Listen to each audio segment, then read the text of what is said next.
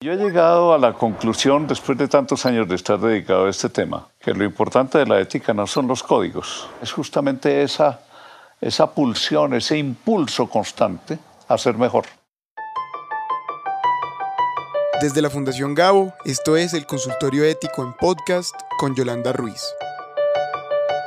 En este podcast habrá preguntas enviadas desde toda Iberoamérica. Abordaremos debates clásicos y debates nuevos y sobre todo acompañaremos a los periodistas en la búsqueda de respuestas frente a los retos y dilemas que enfrentamos a la hora de contar historias.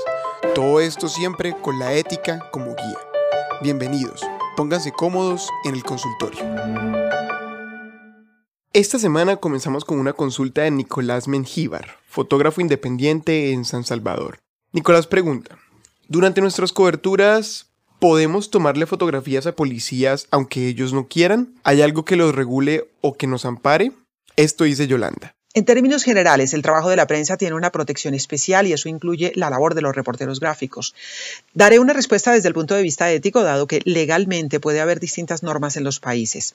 Si en el marco de un cubrimiento periodístico la imagen de un periodista es importante para la información que estamos cubriendo, se puede usar y si se produce en un lugar público no debería haber restricción para el trabajo de la prensa. Pero sí es importante que el uso se dé en el contexto de la información que se cubrió.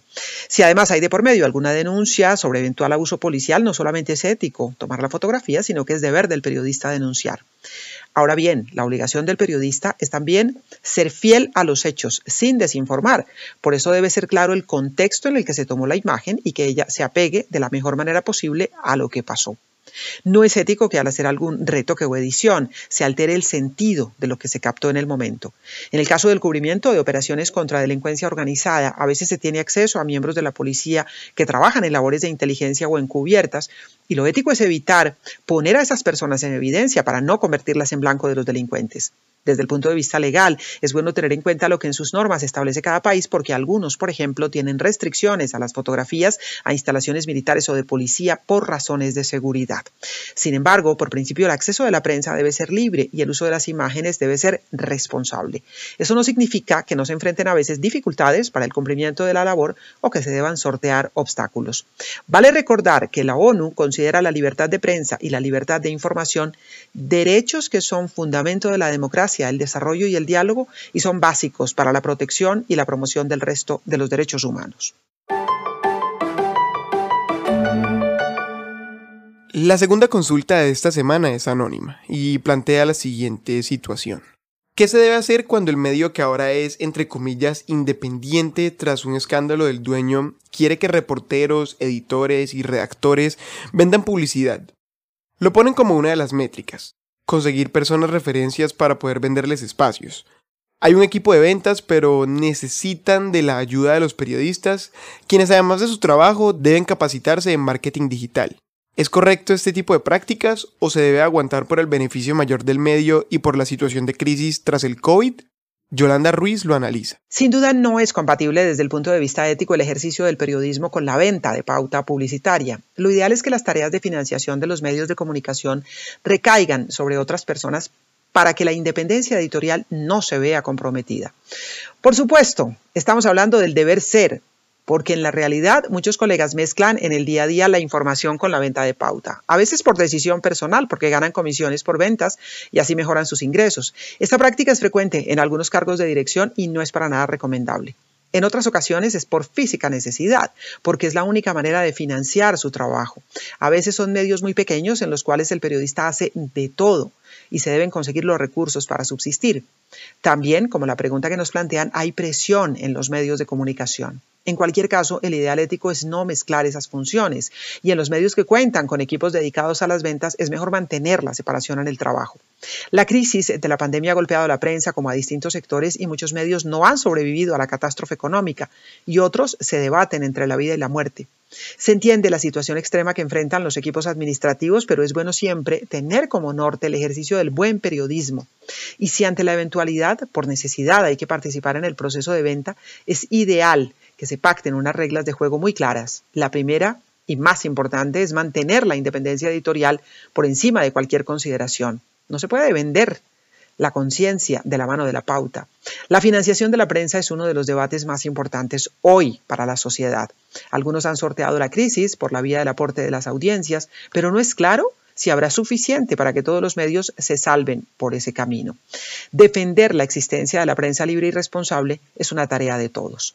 Acudo al maestro Javier Darío Restrepo. En una charla en el año 2017 dijo, la crisis actual, baja en la publicidad, baja en la circulación de periódicos y de productos periodísticos, cierre de periódicos, despido de periodistas, les está abriendo los ojos a medios y periodistas hasta hacerles ver que solo sobrevivirán los que se reinventen y en este caso la reinvención comienza por la estructura financiera. Hasta ahí la cita y yo le agrego, esa reinvención debe ir de la mano de la ética, y la defensa de la independencia y la credibilidad.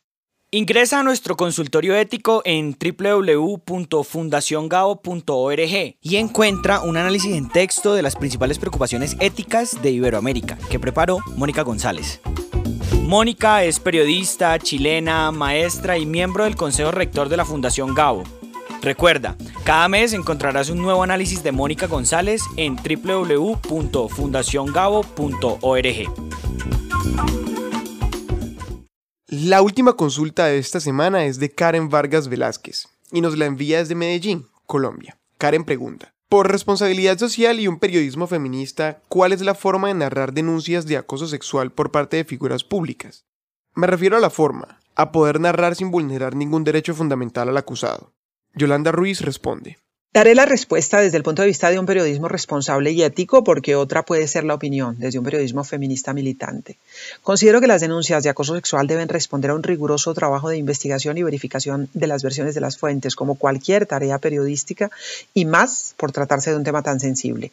En los casos de acoso, a veces cuesta trabajo seguir el rastro de los hechos y nuestra tarea como periodistas es verificar las denuncias partiendo del respeto a las víctimas y también a quienes son denunciados como posibles victimarios.